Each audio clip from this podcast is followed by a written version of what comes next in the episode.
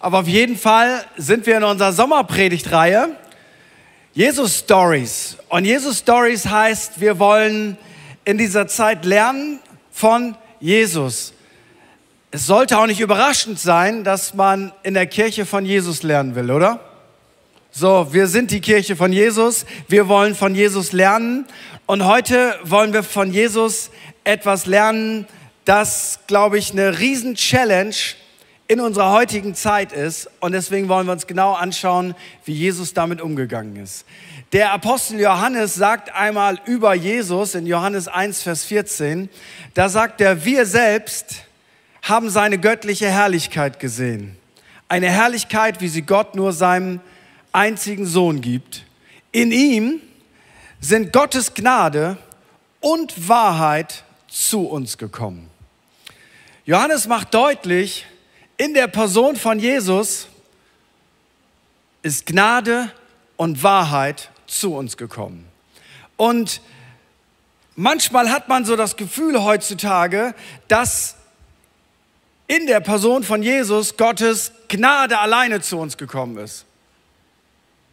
Das ist die Message. Alleine Gnade. Richtig.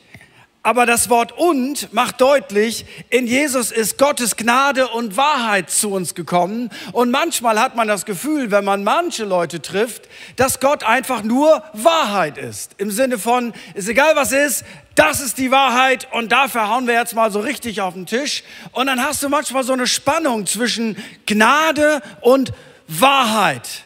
Und beides ist ja irgendwie in Christus drin. Ist es Gnade oder Wahrheit oder Wahrheit oder Gnade? Nein.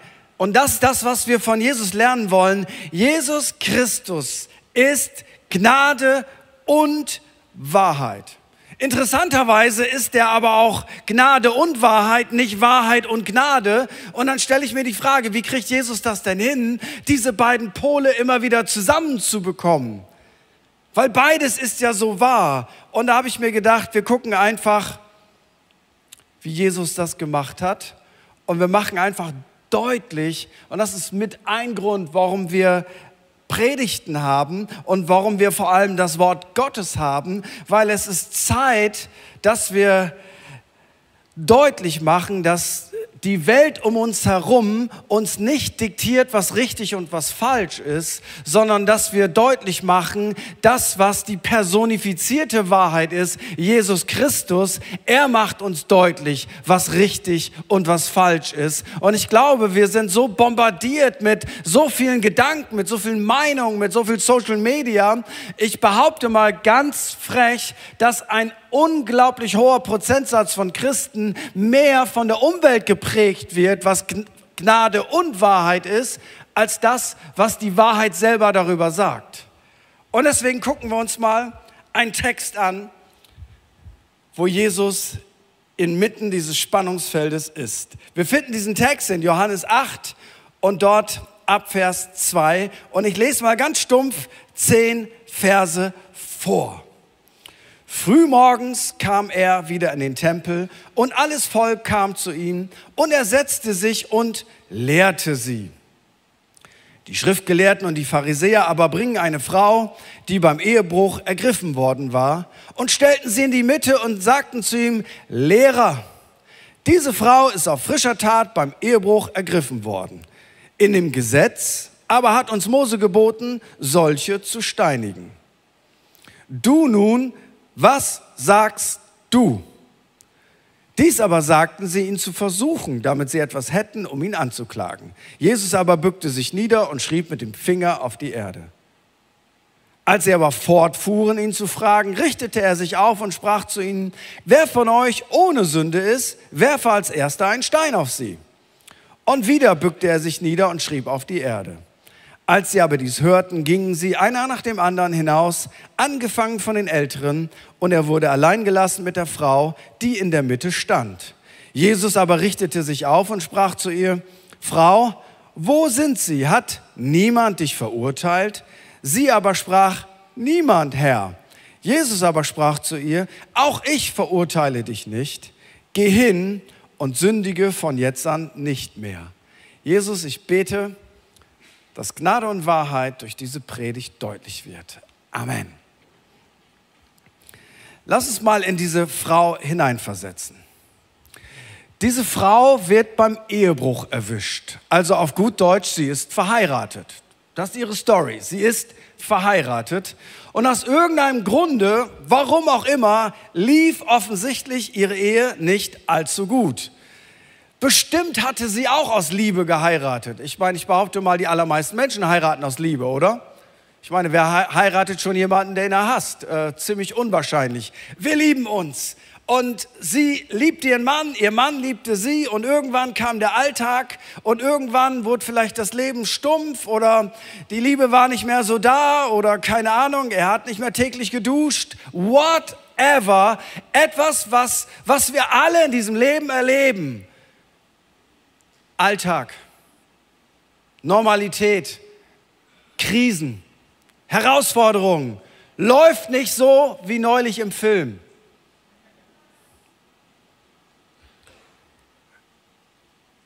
Und auf einmal ist ein anderer Mann attraktiv. Der sagt auf einmal Dinge, die sie schon lange nicht mehr gehört hat. Dass sie großartig aussieht, wie gut ihr das Kleid steht. Wann hat ihr Mann das das letzte Mal gesagt? Ihm fällt das auf und die Schmetterlinge fangen an zu fliegen und er lädt sie zum Kaffee ein, den es natürlich damals noch nicht gab. Ich habe keine Ahnung, was es damals gab, vielleicht whatever. Tee. Und sie, sie denkt, na, das ist nicht gut, aber es fühlt sich so gut an, aber es ist nicht gut. Und irgendwann passiert es, sie hat eine Affäre. Und sie hat auch ein schlechtes Gewissen. Aber mit der Zeit, wie das mit der Sünde so ist, stumpft man auch ab. Man kann auch ein schlechtes Gewissen ignorieren. Sie geht aber noch in die Synagoge. Sie ist Jüdin. Sie wird zur Heuchlerin. Und irgendwann geschieht das ganz Blöde. Sie wird erwischt beim Ehebruch. Zack, Jetzt ist es raus. Gesellschaftliches Dilemma. Was wird ihr Mann sagen? Wenn sie Kinder hat, was werden die Kinder sagen? Was werden die Nachbarn sagen? Was wird das Dorf sagen? Ihre Reputation ist vorbei, vor allem in einer Gesellschaft, wie sie damals war. Ich mache jetzt mal ganz kurz einen Exkurs in die frühe Zeit der Kirche. Die frühe Kirche, das war eine Zeit lang, nachdem Jesus schon weg war, hatte zwei Kategorien von Sünde. Ähm, Sorte 1 und Sorte 2 nenne ich sie mal der Einfachheit halber. Sorte 1 waren die sogenannten Sünden des Fleisches. Ähm, das übersetze ich mal in die heutige Zeit. Also die besonders schlimmen Sünden, die zur alten Natur des Menschen gehören, die sind sichtbar. Dazu gehört Ehebruch, das ist das, was die Frau gerade tat, Völlerei, Trunksucht, Faulheit, Habgier, Lust. Sorte 1, Sünden des Fleisches, sichtbar. Ich wiederhole nochmal, Ehebruch, Völlerei, Trunksucht, Faulheit, Habgier, Lust und so weiter und so fort, wo du sofort siehst, dass jemand in Sünde lebt. Und die Sorte 2 waren die sogenannten Sünden des Geistes, also nicht des Heiligen Geistes, sondern so innere Haltungen wie Stolz, Arroganz, Kritiksucht, Selbstgerechtigkeit, hinterm Rücken reden, klatschen. Also all diese Dinge, die man nicht sofort sieht, die aber nun auch nicht gerade in Gottes Liste ganz oben stehen. Interessanterweise ist noch nie jemand aus einer Kirche rausgeflogen, äh, nehme ich mal an, wegen Kritiksucht. So, hast du, bist du schon länger gläubig, hast du schon mal gehört, jemand ist aus einer Gemeinde rausgeschmissen worden, weil er immer meckert. Weil er immer meckert. Mit Wahrheit. Das ist doof, das ist doof, das ist doof, das ist doof, das ist doof, alles doof, alles doof, alles doof. Außer ich selber. Ich nicht doof, aber Rest doof. Kirche doof, Pastor doof, alles doof. Regierung doof, Land doof. Keine ordentliche Lehre mehr, kein ordentlicher Lobpreis, alles doof. Also Kritiksucht. Nicht eine konstruktive, berechtigte Kritik, sondern eine Sucht. Ich behaupte, es ist eine weit verbreitete Sünden unter Christen. Kritiksucht. Äh, das Blöde ist, man sieht das nicht direkt und ähm, Ärger kriegt man mehr mit Sorte 1, wenn man sichtbar etwas Schlechtes tut. Die Sorte 2, so die Herzenssachen, die fliegen meist so unterm Radar. Nun, was passiert? Also habt ihr es noch im Kopf? Sorte 1, sichtbare Sachen. Sorte 2, unsichtbare Sachen, man merkt sie auch, aber wird in der Regel nicht so kritisiert. Nun, was passiert hier in dieser Geschichte? Ich behaupte, Sünder der Sorte 2 erwischen eine Sünderin der Sorte 1. Und sie fühlen sich richtig gut dabei.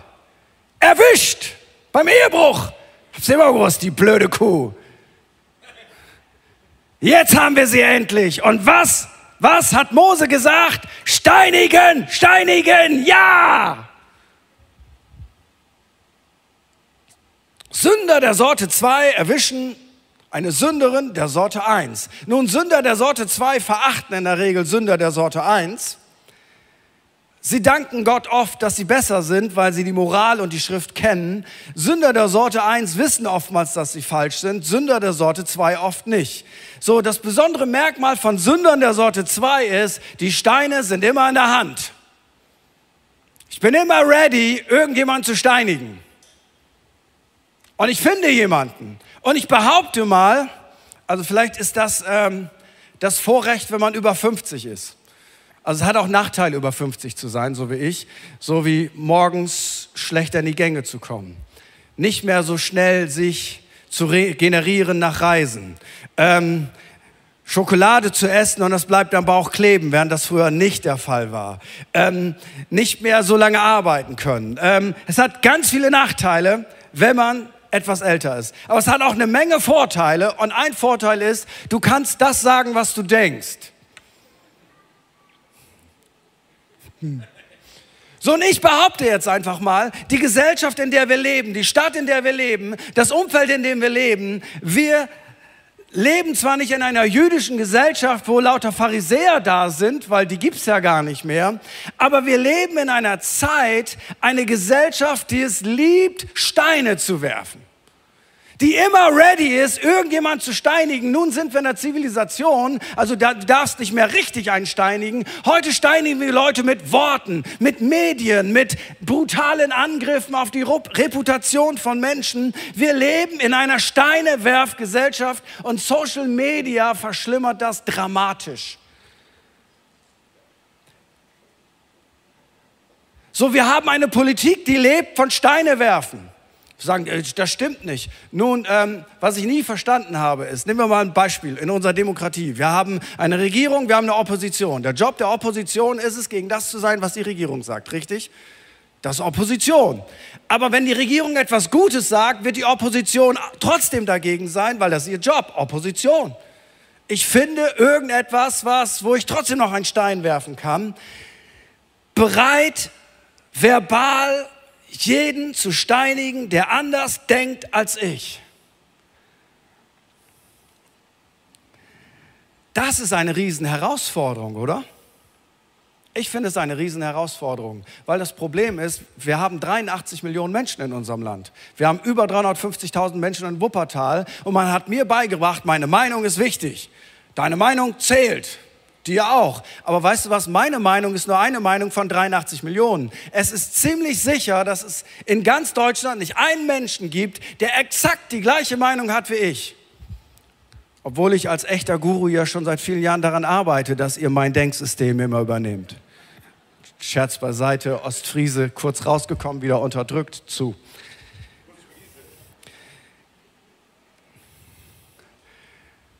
Nun gehen wir zurück zu dieser Geschichte die total lebendig ist. Jesus und die Gnade. Jetzt ist diese Frau da, eine Horde von Menschen sind da, weil Jesus hat sie gerade gelehrt. Also eine Horde von Menschen sind da, die haben gerade eine Predigt von Jesus gehört. Jetzt kommen die Pharisäer, stören die ganze Versammlung, unterbrechen Jesus beim, beim Teachen, bringen diese Frau und stellen sie vor allen Leuten hin und sagen, Meister, diese Frau, die da, wie nennen Sie sie? Ähm, In dem Gesetz aber hat uns Mose geboten, solche zu steinigen. Weißt du, es wird immer schwierig, wenn aus Menschen solche werden. Auf einmal ist es kein Mensch mehr, auf einmal ist es eine solche. Und nun steht diese Frau da, gerade beim Ehebruch, erwischt, voller Scham, voller Angst, voller Schuldgefühlen. Und die ganze Menge schaut auf diese Frau. Wie mag die sich wohl gefühlt haben? Und dann kommen die Pharisäer und sagen, steinigen, weil das hat Mose uns geboten, das sagt das Wort Gottes. Und jetzt, den Pharisäern ging es ja nicht um diese Frau. Diese Frau war ihnen sowas von egal. Also das war für sie ein Objekt. Ich kann dich jetzt benutzen für mein Beispiel. Und alles, was sie wollen, ist Jesus catchen. Sagen, Jesus, guck mal, Mose hat gesagt, solche muss man steinigen. Was sagst du? Ja, was würde Jesus wohl heute sagen? Das Gute ist, Jesus sagt immer dasselbe, gestern, heute und in alle Ewigkeit. Also wir verändern uns, Jesus sagt immer dasselbe. Deswegen ist er auch ein Anker in der Zeit. Da kannst du drauf bauen, was er sagt. Das ist nicht übermorgen out. Es, es, es ist lebendig. Jesus, was sagst du? Ja, und das Dilemma ist das, wenn Jesus gesagt hätte, ach Ehebruch, Jungs, was soll's, stellt euch doch nicht so an, hoffentlich hast du Spaß gehabt. In dem Moment hätte er nicht mehr der Messias sein können, weil dann hätte er Gottes Gebote so dermaßen unterlaufen, in dem Moment wäre es vorbei gewesen. Hätte er aber gesagt, Jungs, ihr habt recht, steinigt sie, ich werfe euch noch mal ein paar Steine zu. In dem Moment wäre diese Frau einfach vor den Augen all dieser Menschen gesteinigt worden. Sie wäre verloren gewesen, nichts wäre wiederhergestellt gewesen. Was sagst du? Was für eine Spannung. Jesus sagt was und alle sitzen da und sagen, was sagt er denn jetzt? Was sagt er? Oh, was für ein Dilemma. Was macht Jesus? Er sagt erstmal nichts und dann beugt er sich nieder und schreibt auf den Boden.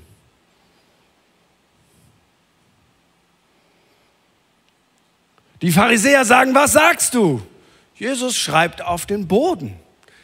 Nun, wir wissen nicht, was er auf dem Boden geschrieben hat. Ich würde das ja zu gern wissen. Also ich würde da eine Drohne steigen lassen.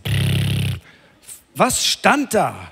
Und in der Kirchengeschichte hat man sich gefragt, was, was stand da? Einige sagen, vielleicht war es Jeremia 17, Vers 13, da ist es, die von mir abweichen werden, in die Erde geschrieben werden.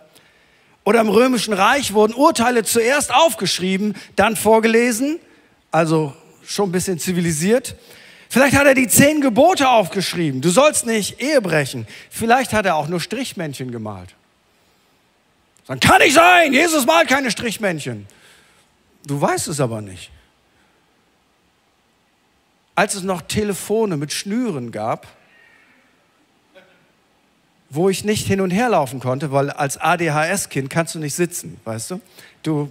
Früher nannte man das Zappel-Philipp meine armen Lehrer, die mich unterrichten mussten. So, ähm, da habe ich Folgendes gemacht, um mich abzulenken.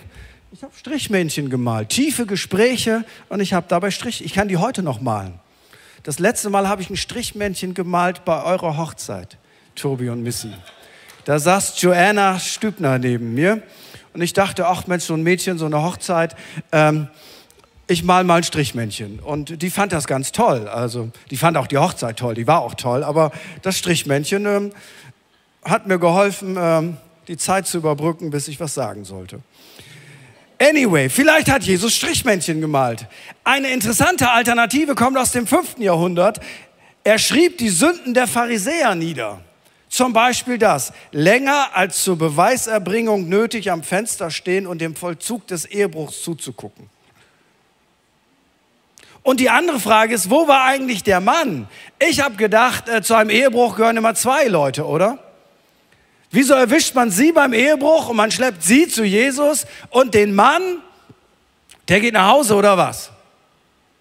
Keine Ahnung. Und dann sagt Jesus endlich etwas. Er sagt endlich etwas. Und er sagt, und das ist ein Wort der Weisheit, das ist eine Gabe des Heiligen Geistes, er sagt, Jungs, werft eure Steine. Und sie, ja, töten. eine Bedingung. Wer von euch ohne Sünde ist, der wirft den ersten Stein. Oh. Jetzt guckten die Leute nicht mehr alle die Frau an, sondern die Pharisäer. Und dachten, ah, mal interessant, wer von denen so ohne Sünde ist. Und die eine Frau von dem Pharisäer, die stand schon da hinten und sagte, komm bloß nicht auf die Idee, sonst sage ich den Leuten, wie du zu Hause drauf bist. Nach draußen ein Lämmchen, aber zu Hause ein Tyrannosaurus Rex. Die Verwandlung geht aber ganz schnell.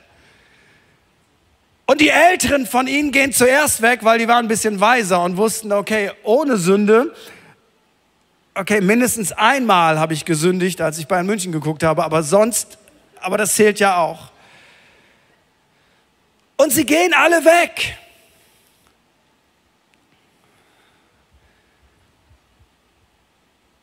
Sie gehen alle weg, weil sie alle hatten verstanden, ohne Sünde bin ich auch nicht. Und ich finde den Gedanken so brillant. Hey, wir haben ja wir haben hier Gnade. Ich komme gleich noch zur Wahrheit. Wir haben hier Gnade. Weißt du, was Gnade bedeutet? Gnade bedeutet in unserer Gesellschaft, in unserer Kirche und in unseren Familien, wer ohne Sünde ist, Freunde, der wirft jetzt bitte den ersten Stein. Wer noch nie gesündigt hat, der darf die größte Klappe haben. Wer noch nie gesündigt hat, der darf Menschen verurteilen. Wer noch nie gesündigt hat, der darf Menschen niedermachen. Und wenn du das verstehst, dann weißt du, niemand hat das Recht, irgendeinen anderen zu steinigen, weder mit echten Steinen noch mit richtigen Worten, die wie Steine wirken. Oder ich sag's noch mal anders. Wer von uns sich noch nie getäuscht hat in seinem Leben, der darf die besten Facebook-Posts raushauen. Der darf's. Und soll ich dir mal etwas sagen? Und das ist der Vorteil des Alters. Je älter du wirst, desto mehr merkst du, wie oft du in deinem Leben Unrecht hattest, aber du hast in dem Moment gedacht, ich habe zu 100 Prozent Recht. Aber weißt du was? Sowohl Wissenschaft als auch Politik, als auch Theologie, Theologie nicht ganz so, verändern sich. Und zwar, das Wort Gottes verändert sich nicht, aber meine Art von Erkenntnis verändert sich, weil was ich vor 30 Jahren geglaubt habe, glaube ich im groben immer noch. Aber ganz viele Dinge habe ich heute verändert, weil ich denke, oh oh, das würde ich heute anders sehen. Geht dir das auch so? Wer von euch schon immer recht hatte, grundsätzlich zu jeder Meinung, mit jeder Meinung, der möge bitte jetzt seine Hand heben. Du hattest immer recht. Okay. Dann äh, hör dir die ganze Predigt noch an. Aber wie mutig, dass du dich meldest. So. Und jetzt überleg mal. Ich glaube, als Gesellschaft und vor allem als Kirche, weil wir sollten Vorbilder sein, müssen wir unsere Steine fallen lassen und den Menschen und das Herz Gottes sehen. Ähm, 75 Prozent der Drogenabhängigen in der Vergangenheit waren sogenannte Schlüsselkinder, also Kinder, für die nie jemand Zeit hatte. Warum hat man sie Schlüsselkinder genannt? Den Begriff kennt ihr heute nicht mehr. Ganz einfach, weil wenn immer sie nach Hause kamen, war niemand da und man hat ihnen Schlüssel um den Hals gebunden, damit sie ihren Wohnungsschlüssel nicht vergessen. Weißt du, und dann konntest du all deine Sachen, die dich bewegt haben, mit keinem Menschen teilen. So, das führt zu einer inneren Einsamkeit und das führt dazu, dass man diese Einsamkeit betäubt. Nicht jeder, der obdachlos ist, hat selber Schuld.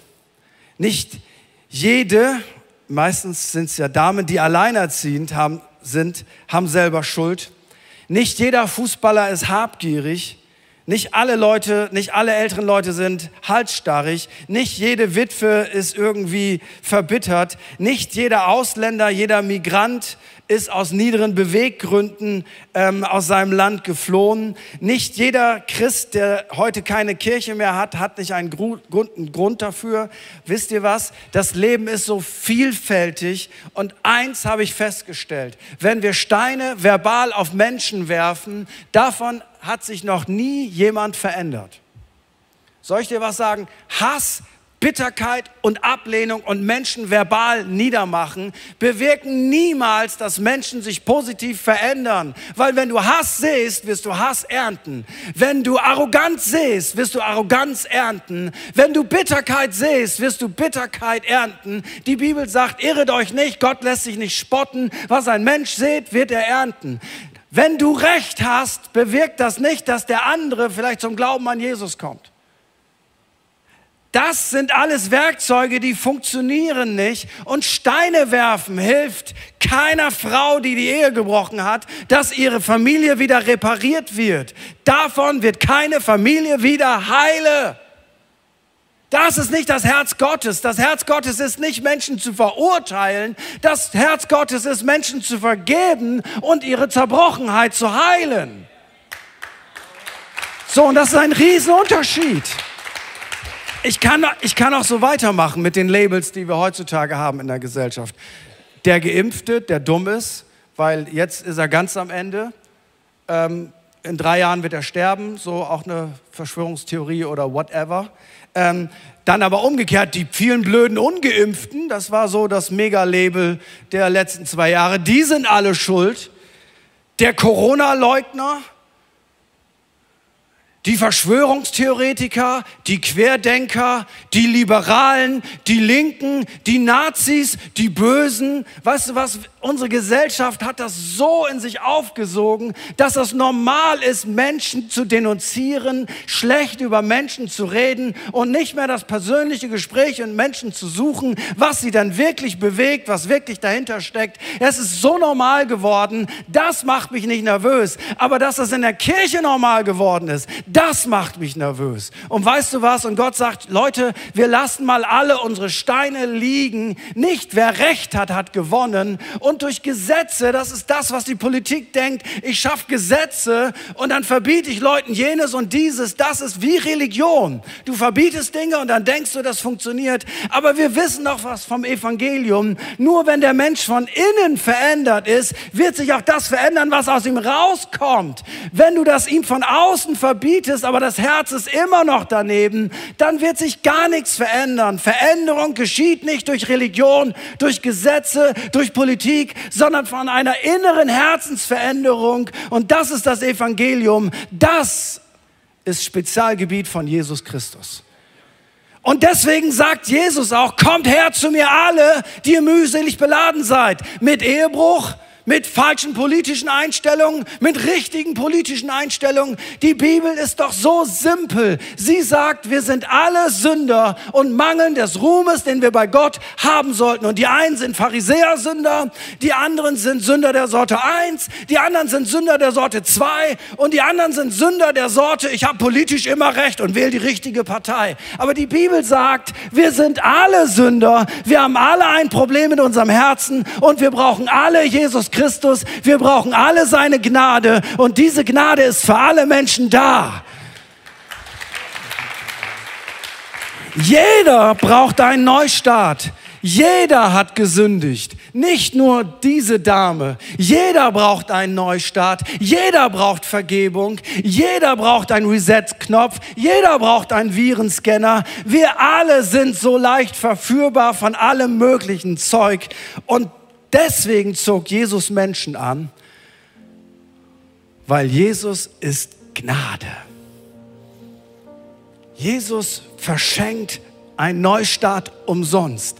Nein, nicht ganz umsonst, das stimmt nicht. Für uns, die wir den Neustart bekommen, ist es umsonst. Für ihn hat es ihn alles gekostet, weil Sünde ist nicht einfach weg. Sünde muss vergeben werden. Und Jesus hat den Preis bezahlt, damit uns vergeben werden kann. Gnade, Neuanfang, keine Scham, keine Reduzierung auf ein Fehlverhalten, sondern Jesus gibt Gnade. Ist das nicht großartig, dass wir das Menschen sagen dürfen? Du kannst mit Jesus neu anfangen. Gnade. Gnade. Gnade ist herrlich. Gnade ist umsonst. Gnade ist wunderschön. Gnade ist das Evangelium. Und jetzt wirst du sagen, ja, und was ist jetzt mit der Wahrheit. Gucken wir mal, wie die Geschichte weitergeht. Alle sind weg, alle Steinewerfer sind weg, weil sie haben genügend Dreck am Stecken. Jesus und die Frau sind alleine. Und jetzt gibt es ein interessantes Gespräch. Jesus sagt, hey, hat dich keiner verurteilt? Und sie sagt, nee. Und dann sagt Jesus, Mädchen, ich, und übrigens, Jesus ist der Einzige, der verurteilen darf, weil er der Einzige ist ohne Sünde. Also ich darf nicht verurteilen, weil ich bin auch ein Sünder. Aber Jesus hat nie gesündigt. Er dürfte sie verurteilen. Jesus, der sie verurteilen dürfte, sagt, dann verurteile ich dich auch nicht. Und für sie ist das so wie, mein Leben ist nicht vorbei. Und dann sagt Jesus zu ihr, einen kurzen Satz. Er sagt, Mädchen, sündige hinfort nicht mehr. Und hier kommt zu der Gnade, kommt die Wahrheit. Weil Jesus hat dir nicht gesagt, du hast ja gar nicht gesündigt, sondern hey, du hast echt was verbockt. Aber ich reduziere dich nicht darauf. Ich vergebe dir, ich schenke dir ein neues Leben. Du darfst von vorne anfangen. Und jetzt bringt er Wahrheit rein. Aber ich sage dir Folgendes, sündige hinfort nicht mehr. Dieselbe Gnade, die vergibt und annimmt, ist dieselbe Gnade, die verändert und zur Umkehr führt. Und wenn dieser letzte Satz nicht mehr gesagt werden darf, sündige hinfort nicht mehr, dann wird aus der Gnade eine billige Gnade. Dann wird aus der Gnade eine billige Gnade. Und ich befürchte, wir im Westen haben eine größere Tendenz zu einer billigen Gnade als zu einer echten Gnade. Jesus passt sich nicht den Pharisäern an. Steinigt sie! Das ist nicht Jesus. Aber Jesus passt sich auch nicht dem an, dessen Gnade zu billig geworden ist, auch nicht in der christlichen Welt. Ähm, Sünde ist privat. Jesus würde nie sexuelle Sünden ansprechen. Das ist Privatsache. Was für ein Rubbish. Der Schöpfer darf nicht ansprechen, wie er denkt, wie der Mensch funktionieren sollte. Also was für ein abstrakter Gedanke. So, Gott, ich gebe dir einen Maulkorb. Jesus würde nie etwas dazu sagen. Nun, Wahrheit sorgt dafür, dass Gott die Wahrheit ist. Die Wahrheit bleibt und was Gott festlegt, ist auch Wahrheit. Aber weißt du was? Ohne die Gnade, die in Christus ist, ist Wahrheit nur eine tote und kalte Wahrheit, die auch keinen Menschen verändert. Aber Jesus ist Gnade und Wahrheit. Und by the way, natürlich wusste diese Frau, dass sie die Ehe gebrochen hat. Was ist Ehebruch? Ganz einfach. Ehebruch ist, wenn Menschen Sex miteinander haben, mit anderen Leuten außerhalb ihres Ehepartners. Das nennt man Ehebruch. Das war früher ganz schlimm, auch in der Gesellschaft. Heute ist das ziemlich egal. Aber weißt du was? Ehebruch wird immer Ehebruch bleiben. Weil ich habe einen Bund mit einer Person geschlossen, bis dass der Tod uns scheidet. So, und Jesus nennt das, was es ist, nennt es beim Namen. Jesus nennt auch andere Dinge beim Namen. Unzucht zum Beispiel, das heißt Porneia im Griechischen. Weißt du, was Unzucht ist? Das ist das, was die, die Gesellschaft hasst wie die Pest. Weil in unserer Gesellschaft ist es so, Sex ist der Sinn des Lebens. Es wird total überbewertet und manche ganz fromme bewerten es unter. So, aber Jesus macht deutlich, Porneia ist jegliche Form von Sexualität außerhalb der Ehe. Das hassen sogar inzwischen die allermeisten Christen, wenn man das sagt. Aber weißt du was? Jesus ist Gnade und Wahrheit. Jesus wird niemals sagen, ach, ihr habt alle eine andere Meinung wie ich. Ich passe mich mal euch an, weil ich vertraue den Menschen so sehr. Die werden sich nie täuschen. Die wissen immer, was richtig ist. Was für ein abstraktes Gottesbild. Der Schöpfer weiß, was uns gut tut und nur, was uns nicht gut tut. Das sagt er, lass das mal lieber. Warum? Weil er ist ein Vater und er ist ein guter Vater und er würde niemals zu seinen Kindern sagen, das macht Spaß, verboten. Ich bin einfach ein Brüder Gott. Ich habe keine Ahnung vom Leben, aber es ist alles verboten. Nein, er gibt Gnade und Wahrheit. Und weißt du was? Gnade und Wahrheit ist das, was wir am allermeisten brauchen. Wir brauchen keine kalte Wahrheit, die Menschen verurteilt. Wir brauchen aber auch keine Kirche, die gar keine Wahrheit mehr kennt, weil es ist sowieso alles egal. Jesus ist Gnade und Wahrheit. Lass uns zusammen aufstehen.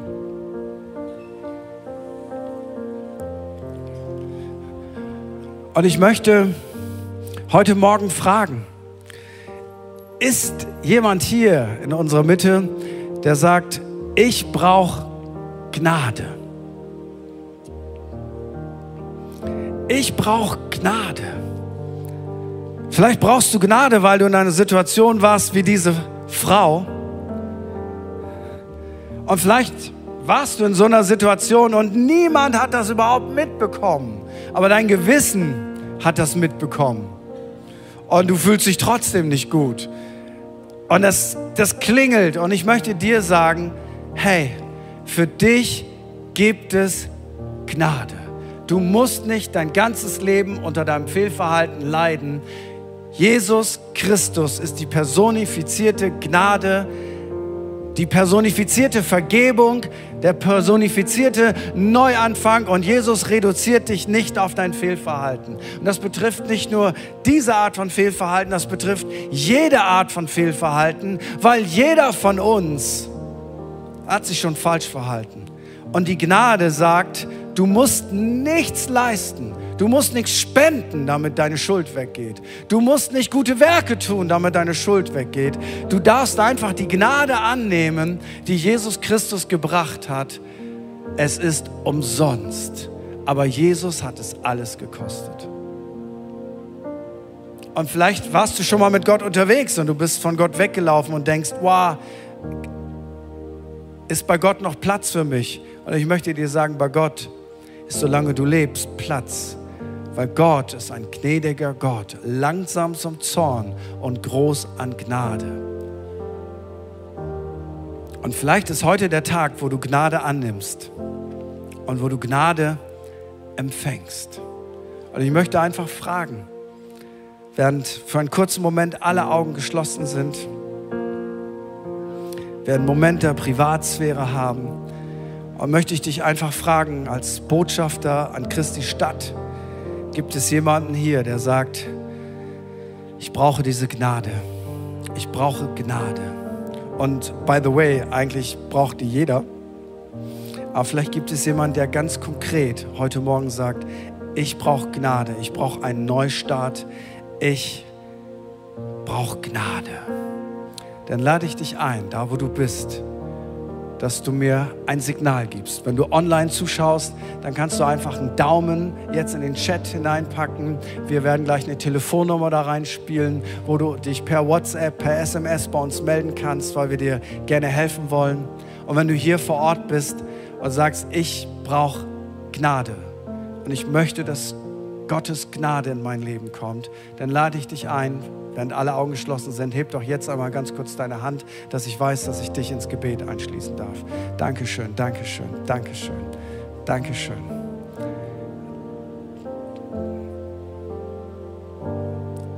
Weil ich dir diese Gnade nicht schenken kann, lade ich dich jetzt ein, dass wir uns in einem gemeinsamen Gebet an den wenden, der Gnade verschenkt. Und ich lade dich ein, dieses Gebet laut mitzubeten und wir werden als Kirche dieses Gebet mit dir mitbeten, damit es für dich leichter ist. Und wenn du online zuschaust oder zeitversetzt zuschaust, dann siehst du das jetzt auf dem Bildschirm und du darfst das einfach mitbeten. Und wir beten das gemeinsam. Jesus, ich weiß, dass du mich liebst. Es gibt nichts, was ich tun könnte, damit du mich mehr liebst. Und durch nichts, was ich tue, würdest du mich weniger lieben. Du bist für mich gestorben und auferstanden. Ich glaube an dich. Du bist mein Gott, mein Retter und mein Herr. Bitte schenke mir die Vergebung meiner Schuld. Ich möchte als dein Kind leben und du sollst mein ganzes Leben bestimmen. Ich danke dir, dass ich durch dich wirklich frei bin und ein Leben in Ewigkeit habe. Amen. Amen. Es gibt nur zwei Sorten von Sündern. Die erste Gruppe, das sind die, die geständig sind und die werden dann zu Gerechten. Die werden zu Gerechten. Und das ist das, was wir sind durch Jesus Christus.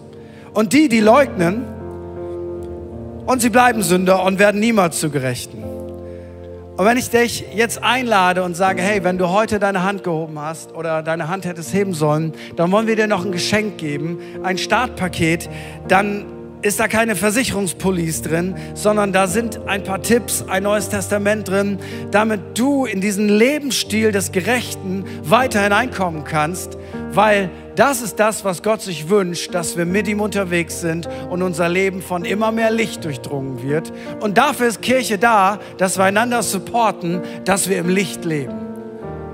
Und wenn dir jemand so ein Startpaket schenkt, hab keine Angst, das sind vertrauenswürdige Leute. Wenn du dich nicht gemeldet hast oder wir übersehen dich, das passiert auch schon mal, dann geh doch bitte direkt nach dem Gottesdienst zu meiner Rechten in die Welcome Lounge. Da sind großartige Mitarbeiter und die würden es lieben, dir ein Startpaket zu schenken. Die würden es lieben, mit dir zu beten, Fragen zu beantworten, kritische Fragen zu beantworten, wenn das möglich ist. Geh auf jeden Fall dahin und eins darfst du auf jeden Fall tun.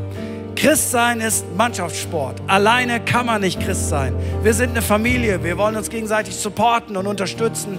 Alleine kann man nicht mit Jesus unterwegs sein. Das geht nicht.